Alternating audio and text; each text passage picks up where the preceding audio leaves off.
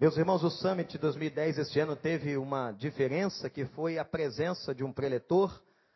E este ano veio o pastor Armando Bispo. Há muitos anos eu estou querendo trazê-lo aqui.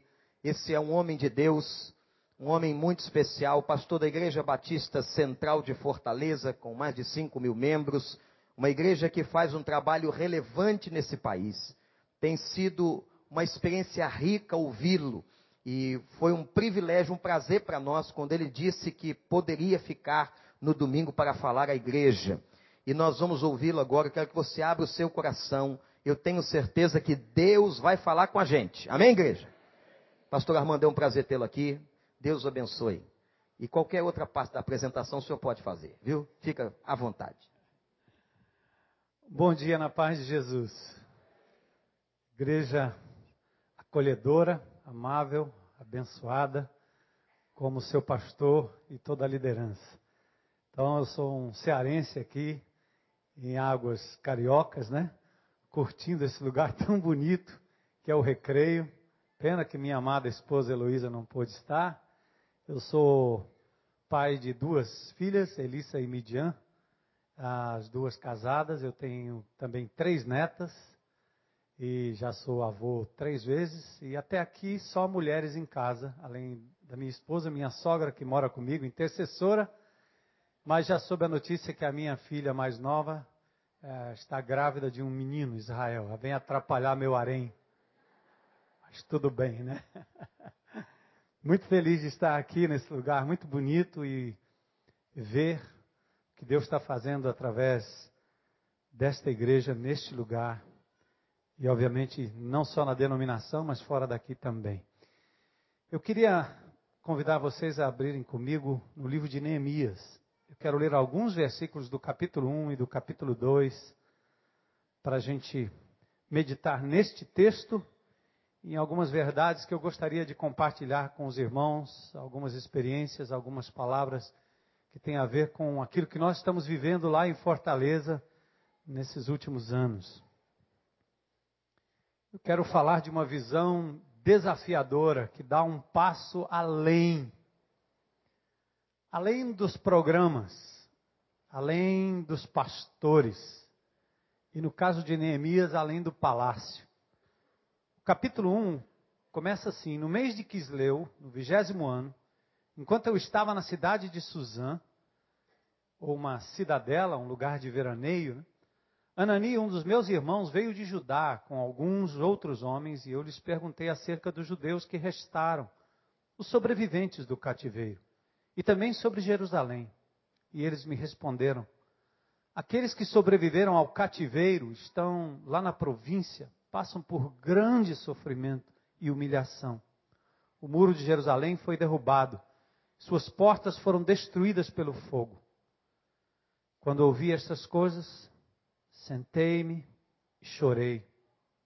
Passei dias lamentando-me, jejuando e orando ao Deus dos céus. E aí Neemias orou.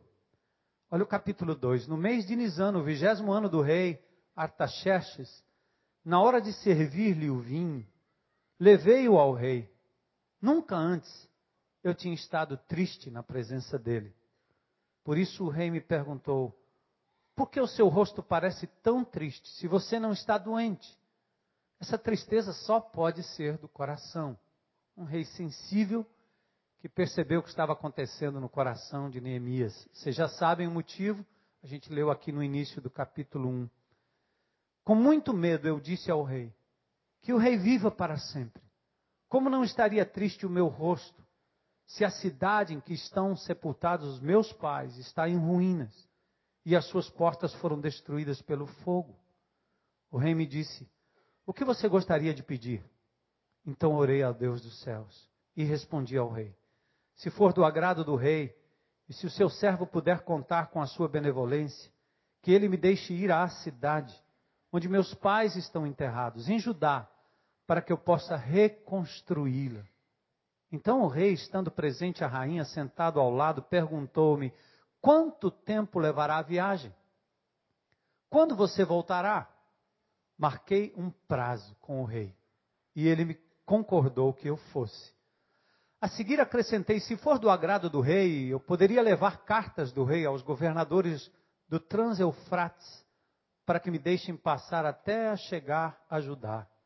E também uma carta para Azaf, guarda da floresta do rei, para que me forneça madeira para as portas da cidadela, que fica junto ao templo, para os muros da cidade e para a residência que irei ocupar. Visto que a bondosa mão de Deus estava sobre mim, o rei atendeu os meus pedidos. Como fui aos governadores do Transeufrates e lhes entreguei as cartas do rei, acompanhou-me uma escolta de oficiais do exército e, da, e de cavaleiros que o rei enviou comigo. Sambalate, o Oronita, e Tobias, o oficial Amonita, ficaram muito irritados quando viram que havia gente interessada no bem dos israelitas. Deus amado, nessa manhã, na tua presença, nós temos cantado o hino de louvores ao teu nome. E queremos reconhecer nesta hora que só a presença poderosa do teu Espírito pode pegar esta palavra, a tua palavra, as palavras desse teu servo, Senhor, imperfeito como é, transformá-la, Senhor, em palavras vivas, capazes, Senhor, de transformar a disposição do teu povo em ter uma visão de igreja que vá além dos programas, além dos pastores, além do palácio, além do templo, além do santuário, além do lugar onde nós nos reunimos aqui, Senhor. Que o teu espírito faça a obra que, como homem, nós não podemos fazer. Que haja sensibilidade do teu espírito na vida dos teus servos nesta manhã. Muito obrigado pelo privilégio, Senhor, de poder falar à tua igreja, na graça e na misericórdia do teu Espírito. Eu oro isso em nome de Jesus. Amém. Alguns anos atrás, eu observava minha, minhas filhas brincando em casa. E às vezes elas se reuniam com as amiguinhas e, a, e elas diziam: Vamos brincar de igreja. E na hora de brincar de igreja, pegavam as bonecas, as amiguinhas e, e colocavam todas sentadinhas num canto. E tinha um negócio de papelão, que era o púlpito. E tinha o grupo de dança. Simulavam um microfone com um grupo de louvor. Alguns tocavam. Então, brincar de igreja era exatamente este cenário. E eu ficava vendo aquilo achando, puxa, que coisa fantástica minhas filhas, com suas amigas e amiguinhos, estão brincando de igreja. Aí, recentemente, eu ouvi um testemunho de uma outra criança que frequenta um dos programas infantis lá da IBC. E nesse programa há uma prioridade muito forte em grupos pequenos. E essa criança, eh, tendo pais não crentes, foi para casa e disse aos seus pais, ela é bem pequena, disse, vamos brincar de igreja. E os pais, sim, como é? Senta aqui. Aí sentou o pai, a mãe, o irmão, a família, o cachorro, o gato, todo mundo. Diz: agora nós vamos sentar aqui, vamos compartilhar a vida. Como assim? Não, eu quero que você fale dos seus problemas, e você dos seus problemas, e você dos seus problemas, e nós vamos orar uns pelos outros. Papai do céu. E os pais ficaram, e depois vieram falar comigo, dizendo: Pastor, o que é que vocês fizeram com a minha filha? O, que ela tá, estava tentando fazer com tudo aquilo? Eu disse: ela estava tentando viver igreja. E eu comecei a pensar nesses dois modelos. E pensar no desafio que é para nós hoje vivermos igreja aos moldes do Novo Testamento, não do Velho Testamento. O desafio de nós tirarmos da mente, do coração, da prática, da vida do povo de Deus, essa ideia de que viver igreja é sentar num auditório e ouvir o pastor pregando e o louvor sendo cantado por meia dúzia de levitas. E todo mundo parece que almeja um dia ser um pregador como o pastor o é, um cantor como o irmão o é ou a irmã. Deseja ter um tipo de estrutura ou fazer parte de um tipo de estrutura que acontece confinado aos domingos num determinado lugar. Uns três anos atrás, Deus falou profundamente ao meu coração, nas diversas fases que nós temos vivido na IBC, mostrando que na pós-modernidade, no tempo que nós estamos vivendo, vai chegar uma hora em que a mordaça será colocada na boca dos pastores. E não será o fim do mundo, porque a perseguição, a censura, a limitação de podermos falar abertamente de pecado e chamar de pecado o que é pecado, de abrirmos a palavra de Deus e proclamarmos a verdade, sendo gravada, sendo veiculada pela internet, sendo vista e ouvida por muita gente, esses dias podem estar contados. Independentemente do debate sobre o novo governo, independentemente dos partidos políticos, independentemente da sigla, independentemente da sua preferência partidária, o mundo está caminhando para isso. Em alguns lugares, como eu ouvi com o nosso irmão Anatoly, né? lá na Ucrânia, em lugares ali na antiga União Soviética, o islamismo está tomando conta.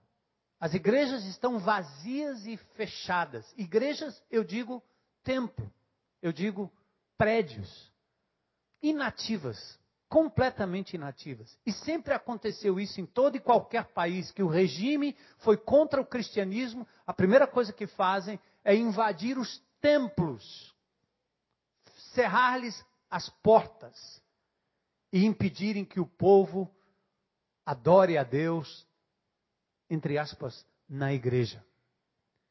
Três anos atrás, Deus tocou no nosso coração de uma forma tão profunda, e a cada cinco anos, três, quatro anos, tem uma novidade lá na IBC.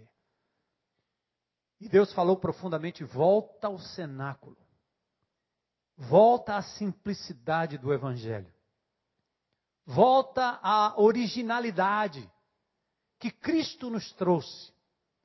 Porque quando ele veio aqui a esse mundo, o status quo religioso estava no templo.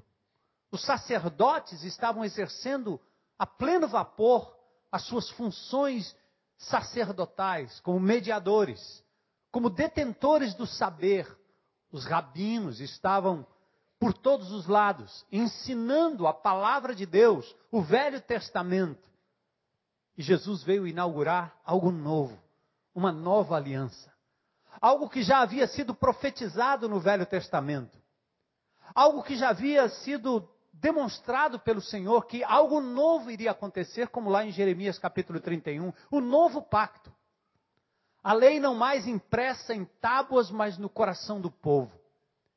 E todas aquelas figuras do Velho Testamento, o templo, o sacerdote, o mediador, o milagreiro, o intercessor, tudo aquilo estava apontando para a pessoa do Senhor Jesus Cristo, que viria para cumprir tudo que simbolizou as instituições, os homens, os profetas, os sacerdotes, para que afinal, depois da sua partida, da sua ida para a glória, ele enviasse o Consolador e transformasse completamente o conceito de adoração quando ele começa a chamar indivíduos de templo do Espírito e não mais um lugar físico.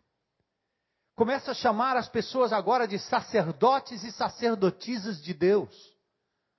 Começa a dizer que ministro não é uma casta especial, mas que todos somos ministros do Evangelho. Jesus inaugura um novo tempo, um novo momento, demonstrando que ungido não é aquele que sobe no púlpito que prega eloquentemente, que ora e faz milagres acontecerem. Mas ungidos são todos aqueles que professam Jesus como Senhor e Salvador. Professores, sábios, teólogos, doutores, já não seriam mais aqueles que seriam diplomados na escola de Tirano, ou na sinagoga, ou aos pés de Gamaliel, ou nos seminários da vida doutores, professores da palavra de Deus, seriam os simples. Aqueles que aceitando Jesus como Senhor e Salvador, tendo uma Bíblia na mão, teriam o mestre dos mestres dentro de si mesmos, o Espírito Santo de Deus. Isso seria suficiente. Mas ao longo da história, nós voltamos de novo numa espécie de idolatria aos ícones do Velho Testamento. E o romanismo contribuiu para isso. E nós embarcamos numa reforma que reformou o meio de salvação, agora não mais pelas obras, mas pela fé, mas não reformou a eclesiologia e nos manteve como igreja lacrados num templo. E nos mostrou ainda que todo o trabalho de uma igreja era feito ou seria feito por meia dúzia de ungidos e de homens que seriam elevados a status de não mais servos, mas pastores, presbíteros, doutores, apóstolos, patriarcas, e aí vai.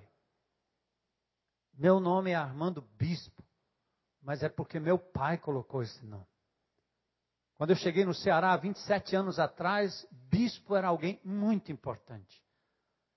E eu tive que lutar durante anos para que aquela mentalidade cearense nordestina não olhasse para um homem como sendo o único capaz de fazer, o único capaz de liderar, o único capaz de se envolver, de aconselhar, de visitar, de pregar, de abençoar, de curar. Mas nós estamos lacrados há anos nessa mentalidade. Já ouvi depoimento de vários missionários que diziam: Estou indo para uma nova cidade e lá nós vamos começar uma igreja. E um, um, dia me ligou um dizendo: Olha, nós estamos com um problema, nós construímos a igreja, mas ninguém na cidade está vindo para a igreja. Eu disse: Destrói a igreja, quebra tudo e começa do jeito certo. Vai para o cenáculo, porque a igreja só existe quando as almas são convertidas a Jesus e se reúnem debaixo de um cajueiro, em qualquer lugar dois ou três reunidos em nome do Senhor em qualquer lugar desse país, em qualquer lugar dessa cidade, em qualquer desses bairros, em qualquer condomínio, em qualquer praça, se constitui a igreja de Jesus ali reunida. Mas aquele homem ainda tinha a mentalidade romana, é preciso construir algo que fique no centro, que seja a Santa Sé, que seja a sede. Amados irmãos, nós precisamos nos preparar para o que vem por aí a IBC há três anos atrás, a despeito de estar vivendo os dons, os ministérios há anos, na compreensão de que cada crente é um sacerdote, cada crente é um levita, nós ainda estávamos vindo para o templo, entre aspas, a fim de que o exercício dos nossos ministérios pudessem acontecer. Foi aí que o Espírito de Deus nos levou de volta para o cenáculo. E nós começamos a trabalhar a igreja de casa em casa, de casa em casa, de casa em casa.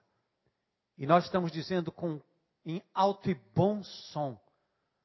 Os governantes, a polícia, as leis, o Plano Nacional de Direitos Humanos podem de verdade colocar uma mordaça na boca do pastor, do profeta que grita no meio da rua, dentro dos templos, mas eles jamais poderão calar a igreja que se reúne de casa em casa. De casa em casa. Foi assim na União Soviética, foi assim na China, será assim no Brasil. Mas nós não estamos fazendo isso porque seremos perseguidos. Nós tanto não podemos ter medo do diabo, porque a igreja prevalecerá e ele já foi derrotado na cruz do Calvário. Como nós precisamos de verdade, enquanto igreja, voltar ao modelo de Jesus. Que ao chegar naquele momento da história em que o templo estava erguido, ele diz: não vai ficar aí pedra sobre pedra. Porque os discípulos queriam mostrar a ele a suntuosidade do templo, num orgulho santo, de que talvez o Messias reinaria agora sacerdote dos sacerdotes. E talvez o próximo passo fosse mostrar o trono de Herodes, para que Jesus sentasse ali e assumisse o controle absoluto de todas as nações, porque é o que eles queriam: reinado político, status quo. Mas Jesus disse: não vai ficar aí pedra sobre pedra. O filho do homem não tem onde reclinar a cabeça. E nos lugares onde Jesus mais ministrou foram nas casas. Nas casas. sogra de Pedro. Numa casa, um paralítico desce, no meio do, de um buraco, a multidão ao redor da casa.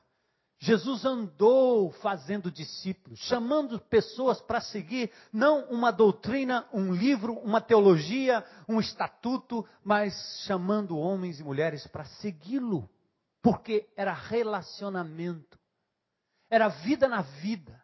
Foi assim que ele fez com os discípulos. O ensino não era acadêmico, porque a academia estava com os fariseus e os saduceus da época e os escribas. Mas olha o que Jesus fazia. E olha como a academia reagia à pessoa de Jesus quando ele andou aqui. Jesus atraía os pecadores e repelia os doutores da lei, os conhecedores das Escrituras, que manipulavam a palavra, mas não tinham vida em si mesmos. Não estabeleciam relacionamentos, não amavam, não eram capazes, não eram capazes de parar para ver alguém à beira do caminho. Não tinham sensibilidade espiritual para tocar nas pessoas mas queriam conduzi-las ao templo, empurrá-las para dentro do templo, levá-las para que alguém mais pudesse interceder ou oferecer uma oferta por elas. Jesus não ensinou isso aos seus discípulos. Ele tocou nas pessoas, ele sujou os seus pés, ele molhou os olhos, ele abraçou, ele tocou pessoas. Ele mostrou que o evangelho era para ser pregado lá fora, em outro lugar, enquanto íamos demonstrou que era fora do templo, não haveria estrutura. Porque quanto mais nós nos estruturamos, quanto mais nós, nós nos institucionalizamos, mais ficamos parecidos com o Velho Testamento e com a velha Roma. E o Evangelho é para além disso. É para além dos programas. É para além dos pastores. Nós somos um reino de sacerdotes. Nós descobrimos isso em 1986, três anos depois de estarmos lá na IBC. Quando estudamos sobre os dons espirituais, começamos a descobrir coisas tremendas. Que cada crente tem pelo menos um dom espiritual. Que cada crente é ungido. 1 João 2,20. Vocês têm a unção. Não sou eu, não sou só eu. A unção está em todos. É para todos. Todos podem liderar, todos podem orar, todos podem curar, todos podem ensinar. É assim que tem que acontecer com o povo de Deus. Nós precisamos despertar a igreja e tirá-la fora do templo e fazer desse lugar um lugar de reunião para apenas celebrarmos aquilo que tem acontecido durante a semana na sua vida, quando você, crente em Cristo, assume a sua responsabilidade como servo, serva, ministro, ministra, sacerdote, sacerdotisa do Senhor. Vós sois um reino de sacerdotes. É o que diz lá em 1 Pedro 2,9. Você tem o dom, meu irmão. A função dos pastores e dos líderes é aquela que a Bíblia diz lá em Efésios 4, é só equipar, estimular vocês para que vocês façam a obra do ministério. Os grupos pequenos são, são os postos, postos avançados do reino de Deus nos condomínios da Barra, nos condomínios do Recreio, nos condomínios dessa cidade, como lá em Fortaleza. Antigamente nós tínhamos grupos pequenos na IBC, eram apenas adendos, era um programa da igreja. Hoje não. Esta é a igreja, que se define naquilo que acontece durante a semana. O final de semana é apenas um encontro eventual desses grupos que vêm para adorar ao Senhor enquanto a lei nos permite. Mas o dia que não permitir, a igreja continuará subsistindo para a glória de Deus, porque ela está estruturada para amar com o amor de Jesus, uns aos outros. Não existe no mundo pastor que cuide mais do que 12 ou 15 pessoas. Não existe. Aliás, Jesus não se atreveu a fazer isso. As multidões te chamam. Ele disse: Não, não, não, eu, eu não vim aqui para isso, eu vim aqui para pregar. E ele investiu a sua vida em 12 pessoas. 12 homens, iletrados, traidores, sovinas,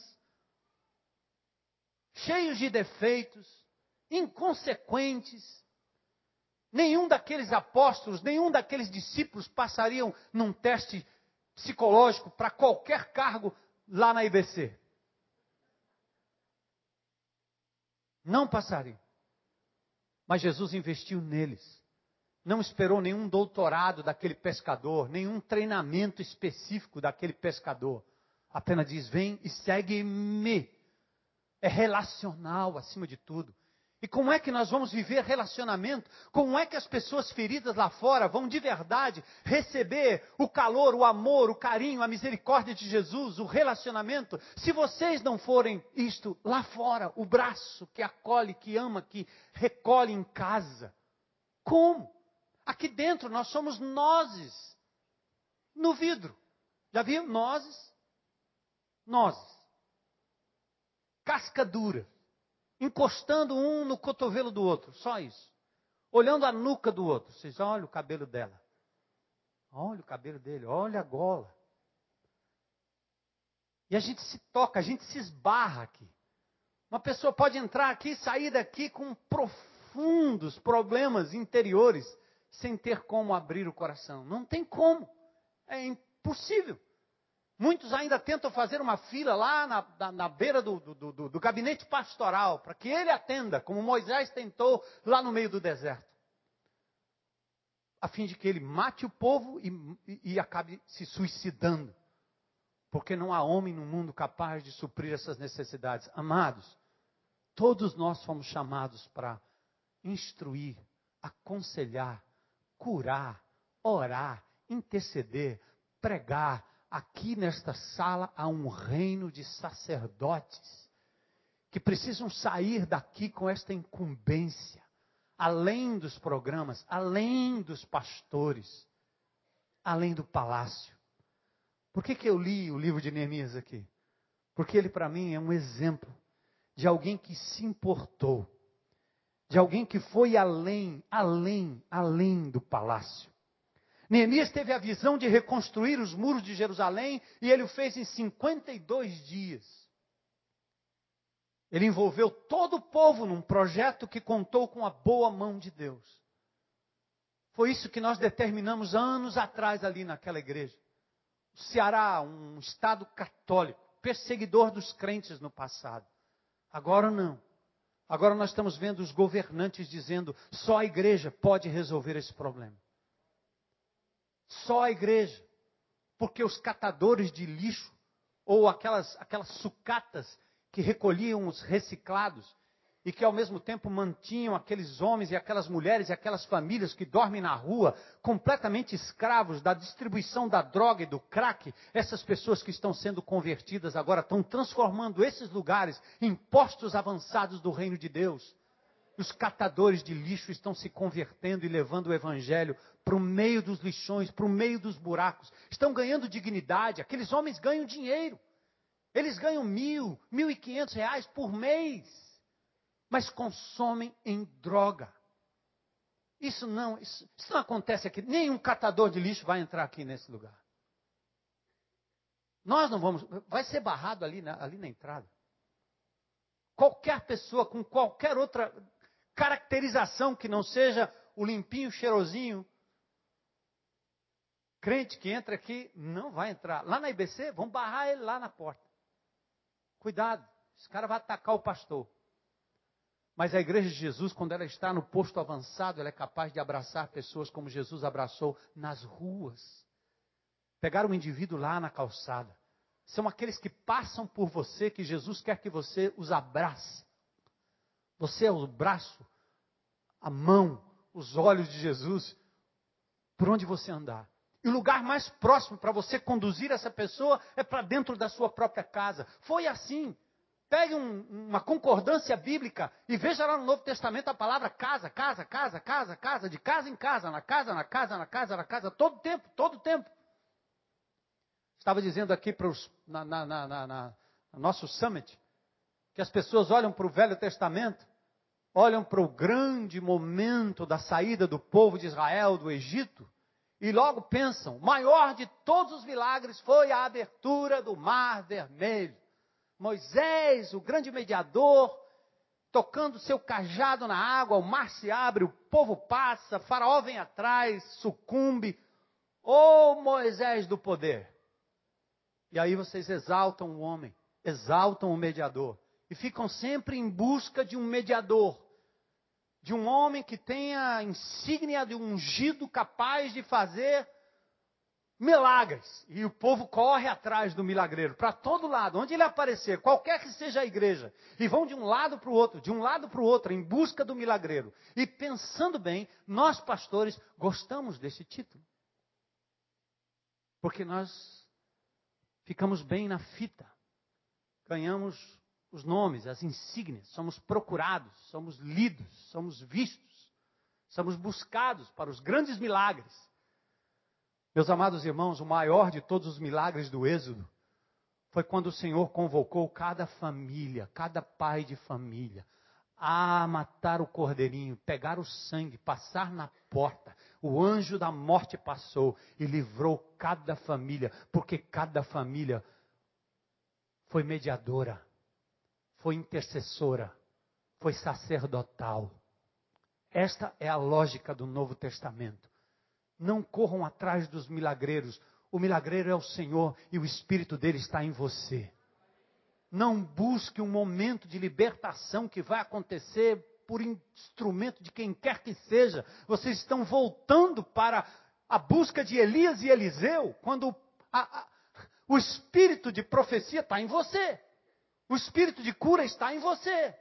E a nossa função para a igreja que vai enfrentar o que vem agora, nessa geração pós-moderna, nessa perseguição que não vem do governo A, B, C ou D, mas é um, um engendramento mundial, nós temos que voltar para a simplicidade do evangelho, do cenáculo, onde ali um grupo reunido no mesmo lugar, um lugar que foi cheio de um vento, de um sopro, de, um, de uma unção poderosa que não deixou escapar ninguém.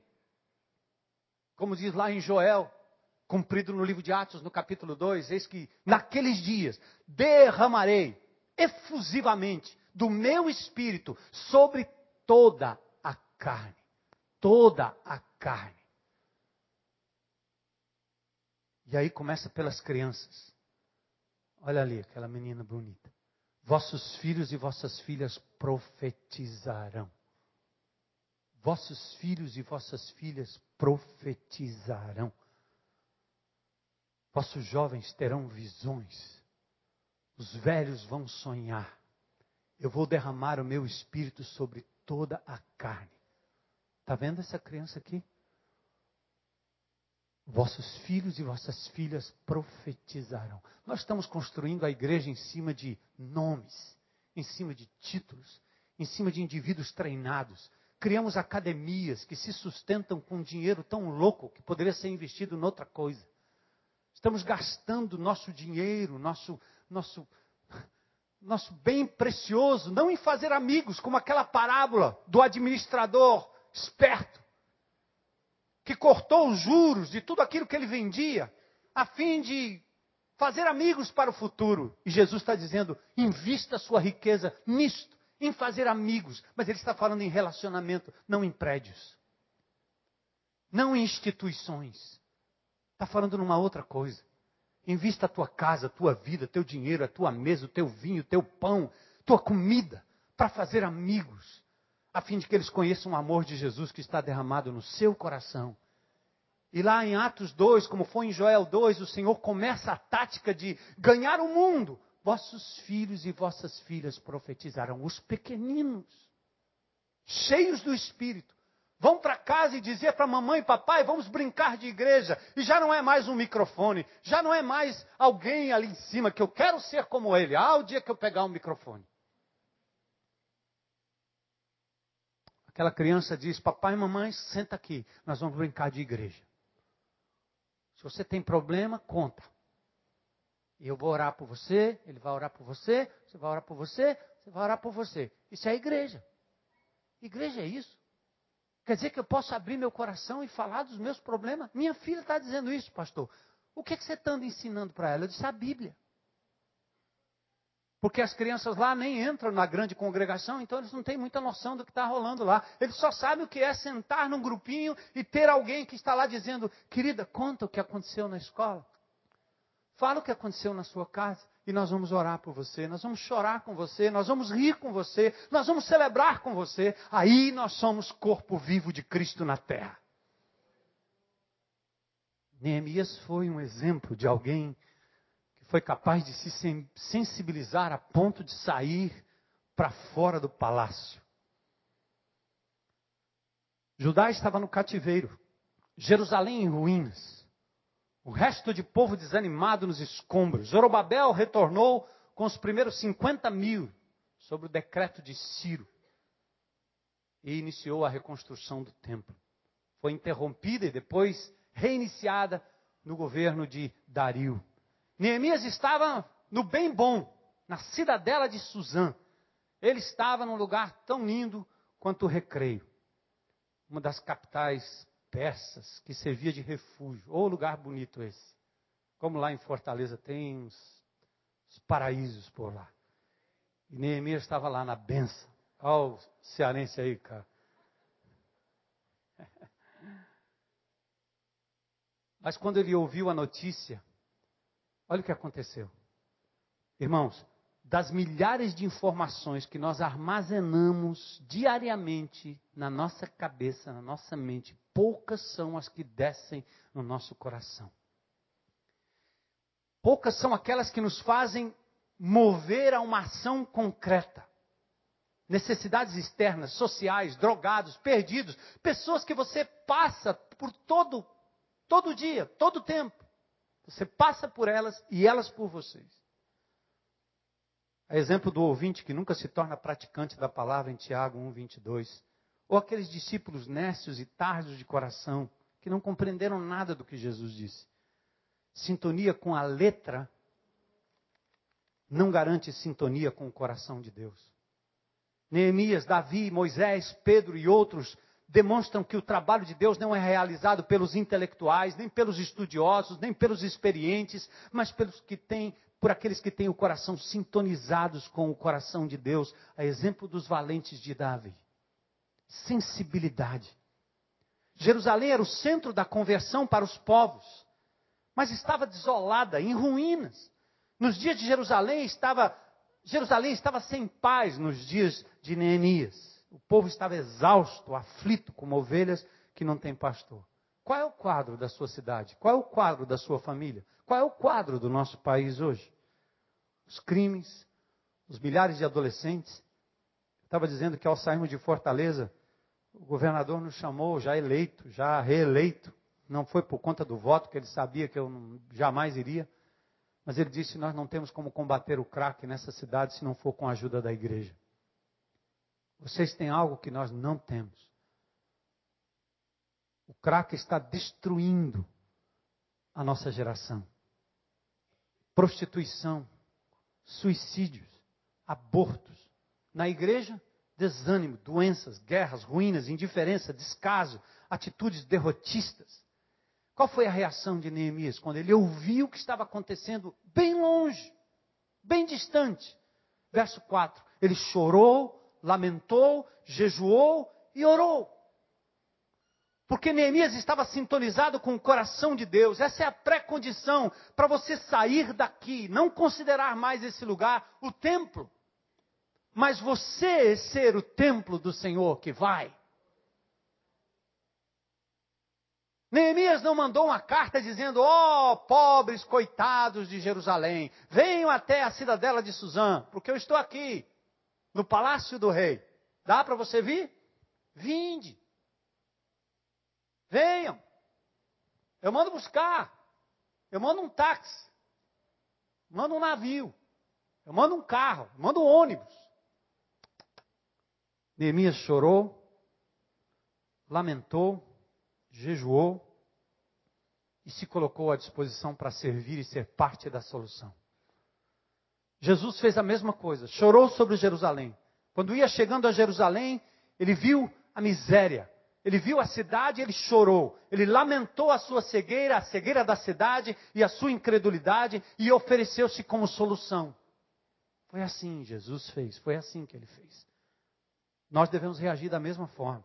chorar sobre a nossa cidade, seus nichos de miséria, seus escombros políticos, seus abusos, sua prostituição, seus cartéis. Amados, esse lugar bonito, como aquela tenda bonita que nós temos lá em Fortaleza, todo lugar em que nós nos reunimos e chamamos de igreja e de templo, esses lugares se não forem trabalhados da forma correta, eles têm um poder de secar os nossos olhos e de nos tornar estéreis e indiferentes. O templo fez isso com Israel, as catedrais fizeram isso com os romanos,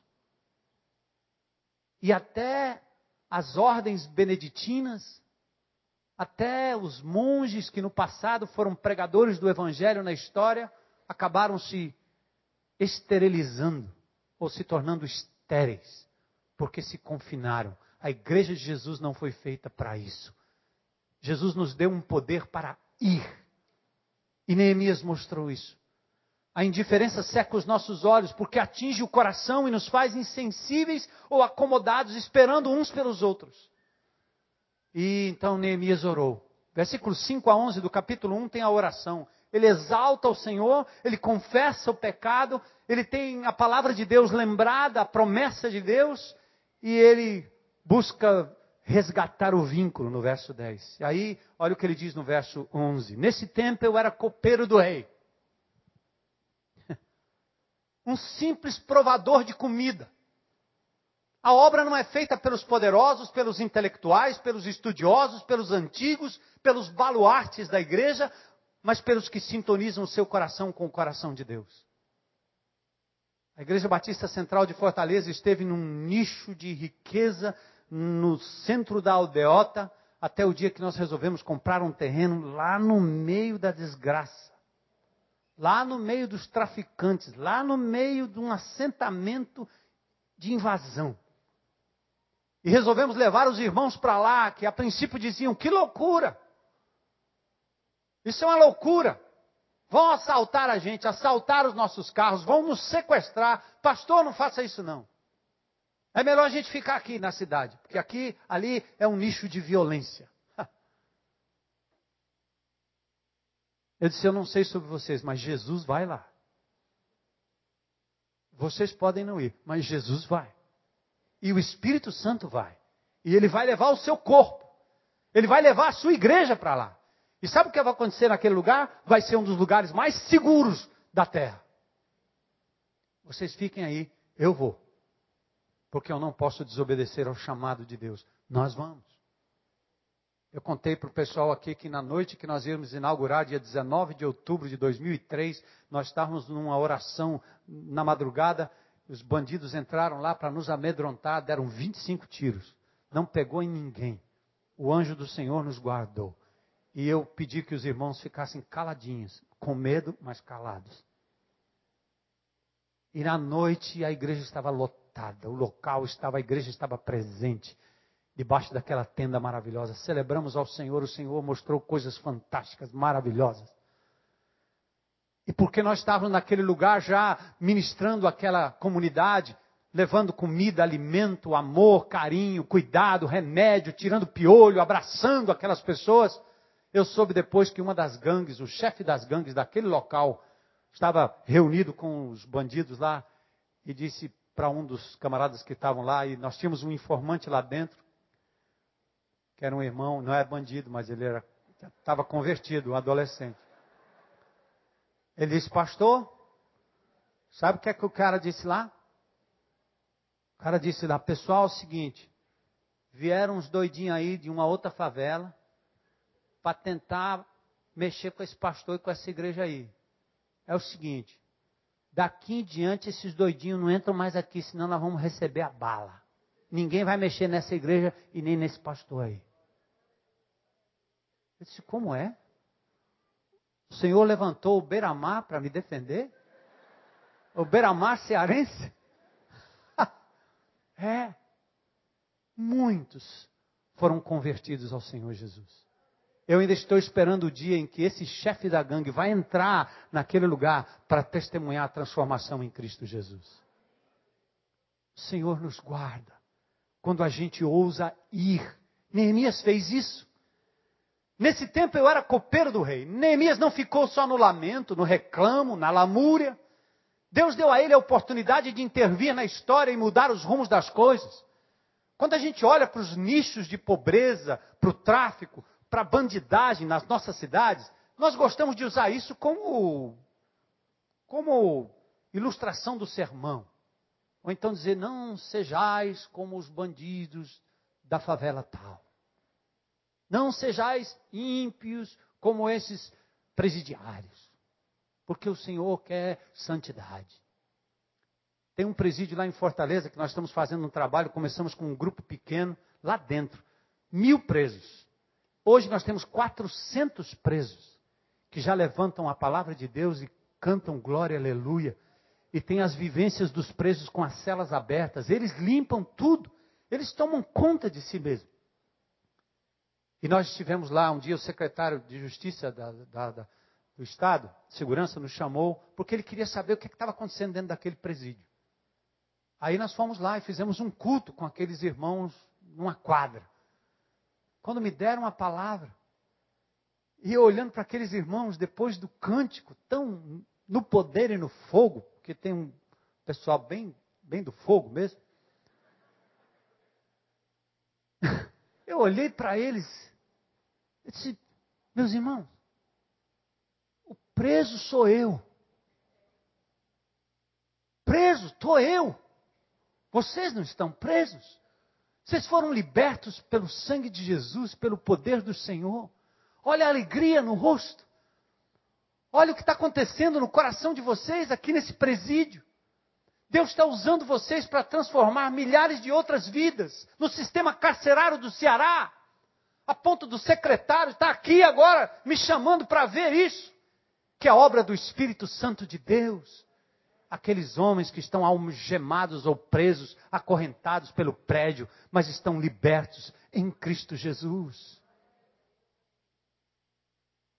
Olha quem Deus usa, irmãos. As pessoas simples, com a palavra e o poder do Espírito, para promover transformação. Você se sente incapaz, inadequado? Você está sendo convidado a intervir na história como Neemias Deus quer intervir nesta cidade através de você. Interessante a ação do verso do capítulo 2, né? Neemias tinha acesso ao rei. Eu tenho acesso, você tem? Hein? Temos acesso ao rei dos reis. Neemias foi na presença do rei. Ele correu um risco, porque servo triste na presença do rei, ó. Mas o rei foi tocado por Deus para ser sensível à tristeza de Neemias. E Neemias pediu três coisas: tempo, autoridade e recursos. No verso 6, o rei disse: Quanto tempo você precisa? Quanto tempo você precisa para ganhar nesta geração os habitantes do recreio? Quanto tempo? Deus te deu um tempo. Você não sabe quanto tempo, mas daqui 100 anos é provável que nenhum de nós esteja mais aqui. Quanto tempo mais? Você está esperando o quê? Para ser igreja presente nessa sociedade. Para ser o braço, a boca, os olhos de Jesus. Os pés, as mãos. Quanto tempo mais, meu querido? Chegou a nossa hora. Ele diz: Eu estabeleci um prazo. Isso é remir o tempo. Isso é contar os dias, como disse Moisés no Salmo 90. É remir o tempo, como disse Paulo em Efésios 5,16. É entender que nós temos um tempo determinado. E o tempo que Deus nos deu é agora, é essa geração. Eu não sei o que vai acontecer na próxima, não me interessa. Eu quero saber o que Deus me chamou para fazer agora, neste momento da história. 24 horas. Prioridade do meu tempo, da minha vida. Outra coisa que ele pediu foi autoridade, cartas. Ele queria cartas. Cartas para poder passar. Porque ele sairia de, um, de uma província, de um império para outro, para um outro lugar, para outra província. E ele precisava passar na autoridade de alguém superior. Ele iria passar por território inimigo. Ele precisava de uma autoridade, de alguém maior. Ele ia ter que passar por terra estranha. Jesus disse para mim e para você: Toda autoridade me foi dada nos céus e na terra. Portanto, o quê? Ide. Não traga gente para cá, não. Vá. Eu gosto de fazer apelo quando eu termino de pregar lá os domingos. Aí um dia eu não fiz apelo. Vem irmão lá fora dizendo, pastor, por que, que o senhor não fez o apelo? Eu disse, sim, por que, que você não fez o apelo? Por que, você acha que sou eu que tenho que fazer apelo? Quer dizer que você quer que eu apele aqui e você não apela lá. Para com isso. Isso é função de pastor, isso é função de crente. Tem algum crente aqui? Apele. Pergunte. O que é que te impede de aceitar Cristo como Senhor e Salvador? Não leve lá para Moisés, não. Passa o sangue nos umbrais da porta. Assume o teu papel de sacerdote e sacerdotisa. Vamos acabar com essa casta de liderança clerical. E aqui, hoje de manhã, eu tenho certeza, não tem nenhum presidente do sindicato dos pastores. Qual é meu nome? Armando.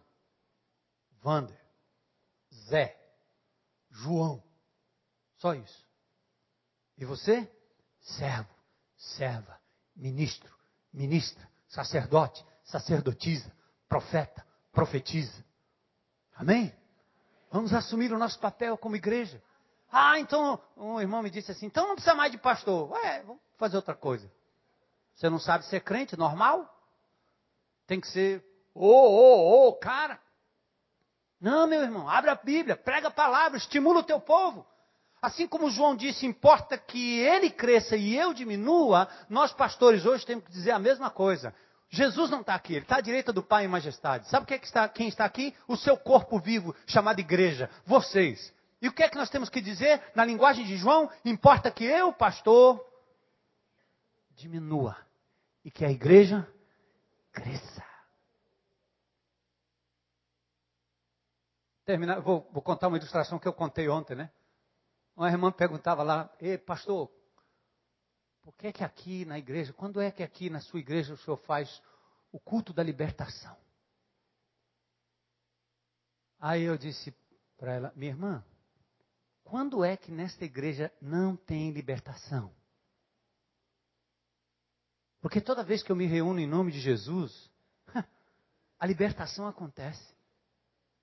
Eu não preciso marcar um dia especial, porque esse dia especial mal acostuma o povo a ir para Jerusalém.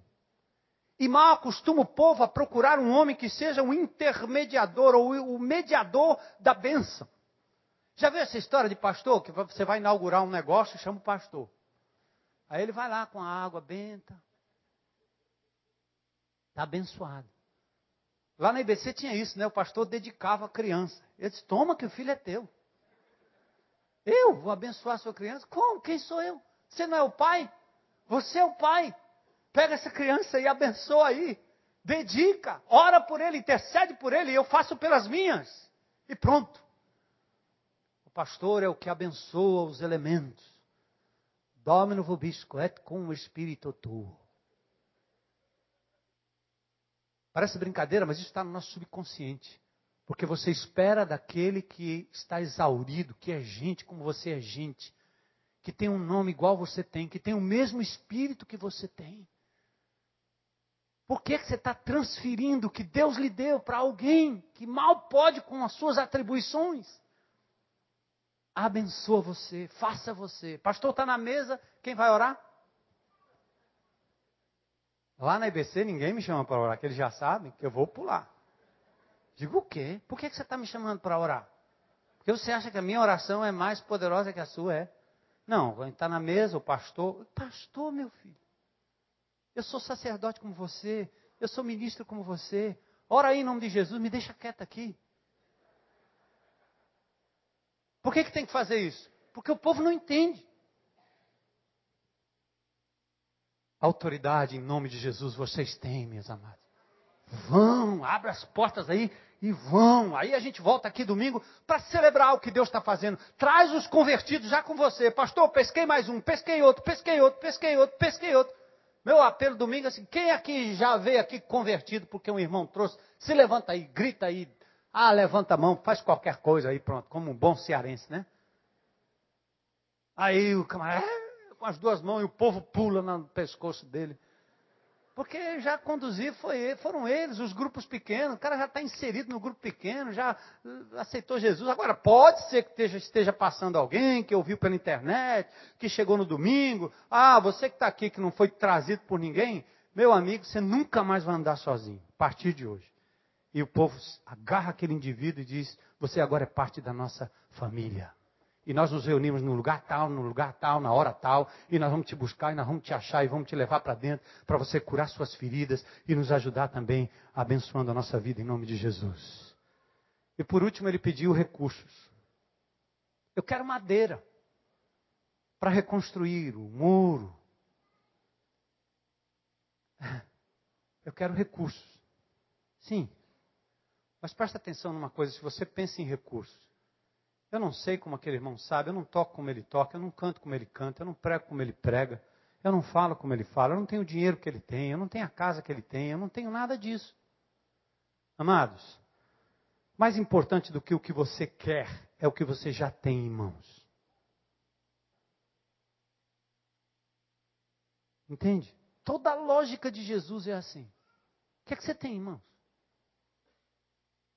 O que é que você tem em mãos? Aliás, essa igreja me deu um exemplo maravilhoso hoje. Eu entrei ali, porque sempre que eu vou pregar num canto, o pastor me leva para o Santo, Santo dos Santos, é ali atrás. E ainda bem que esse pastor aqui é diferente. Põe você aqui na frente, né? Eu me lembro dessas cadeiras na IBC, quando eu cheguei, tinha uma que tinha. Essa do meio tinha um, um negócio assim, que era. O pastor sentava ali, ó.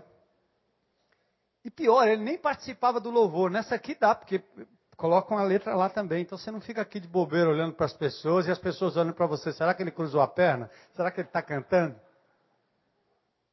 Não, senta aí. Você é um Zé, você precisa ouvir também. Você é a Maria, fica aí. Eu vou na igreja e disse: Não, não me deixa quieto aqui. Aí eu fui ali naquele, no gabinete ali do pastor, vamos aqui, vai ter um momento de oração. Eu disse, ai, ai, ai. O que é que vai acontecer ali? É, preciso orar antes de, de, de, de, né? Eu acordo todo dia às 5 horas da manhã e tenho lá meu tempo com Deus. Eu caio da cama de joelho para não, não me esquecer, por disciplina, né? Eu não quero comer nada antes de comer a Bíblia primeiro. Tenho umas coisas estranhas, porque eu sei que quando eu, como eu sou peça ruim, então eu preciso de disciplina em algumas coisas. Aí eu vou lá, pastor. Aí quando cheguei lá, tá irmão fulano, irmão fulano, irmão fulano, aí chega uma senhora ali. Mas que é essa senhora aqui? Eu pensando. Ela vai limpar alguma coisa aqui? O que é? Aí o pastor chamou e disse: Não, isso aqui é a irmã que é a intercessora. Eu disse: Ah, o que ela está fazendo aqui? E nós nos abraçamos. Sabe quem orou? A irmã Wanda é o nome dela? A irmã Wanda orou. Quando ela começou a orar, eu senti a glória de Deus passando assim. Ó. Como é que pode? Uma senhora. Ela não prega, talvez, ela não é eloquente, ela não faz nada, mas ela tem o Espírito Santo de Deus. E ela ora como um anjo. Intercedeu pela minha vida, pela pregação, pela palavra, por vocês, por todo mundo. Que maravilha! Vossos filhos e vossas filhas profetizarão, até os servos, até as pessoas mais simples. Cada um aqui ungido pelo Espírito de Deus pode servir ao Senhor. E servir não significa servir no ministério institucional. Não significa o pastor ter que fazer um departamento, criar uma sala, comprar um computador, botar uma secretária para você vir servir. Já pensou? Pastor, abra aí um ministério aí para a gente servir. Meu irmão, Deus te colocou lá no meio da rua, lá naquele lugar, lá naquela favela. Deus te colocou naquele trabalho, Deus te colocou naquele. É lá, você tem que servir lá. Junte seu PG, junte um grupo de irmãos e vá servir. Que Deus te use, você não precisa do aval de ninguém, só do Senhor. Depois você comunica aqui, pastor, encontramos uns caras ali e o negócio está acontecendo. Lá na IBC é assim. Quando eu menos espero, ixi, tem um ministério rolando lá. Dois ou três irmãos se juntaram e estão fazendo uma obra fantástica. Fantástica. Faça. Você tem tempo, mas é determinado por Deus, tá? Não use o seu tempo, é agora. O tempo é agora. Você tem autoridade, porque você vai em nome de Jesus, amém? E você tem os recursos, certo? Eu queria deixar esse desafio com essa igreja maravilhosa. Eu, eu não estou dizendo nada novo. Teu pastor, teu pastor, seu pastor já deve ter dito isso tantas vezes. Às vezes aí vem alguém de fora e diz: "Oh, que benção". E o pastor diz: "Caramba, já disse isso tantas vezes". Eu sei. Não é novidade. Um homem de Deus tem a visão que seu pastor tem e essa liderança não é novidade. Mas eu tenho certeza que ainda tem muitos corações que precisam sair do templo físico. Lá em Atos tem aquele texto que diz, né, que eles se reuniam no templo e de casa em casa, não é assim? Aí o Batistão acha que, que olha, no Novo Testamento, os discípulos se reuniam no templo. Por isso nós também temos que ter o templo. E chamamos isso aqui de santuário. Aonde isso no Novo Testamento? Olha um santuário aqui. Olha um santuário aqui. Olha um santuário ali. Olha aí. Olha aí o santuário. Olha aí o santuário. Olha o santuário. Olha o templo, olha o templo, olha o templo, olha o templo. Entende, gente? Nós batistas herdamos uma eclesiologia romana, nós precisamos tirar isso da nossa boca.